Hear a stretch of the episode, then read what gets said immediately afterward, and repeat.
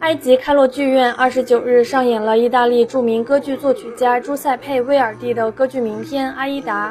《阿依达》以古埃及为背景，讲述了一段交织爱情与战争、忠诚与背叛的凄美故事。包括歌剧演唱家、芭蕾舞演员、合作乐团在内的一百二十多名艺术家登台献艺。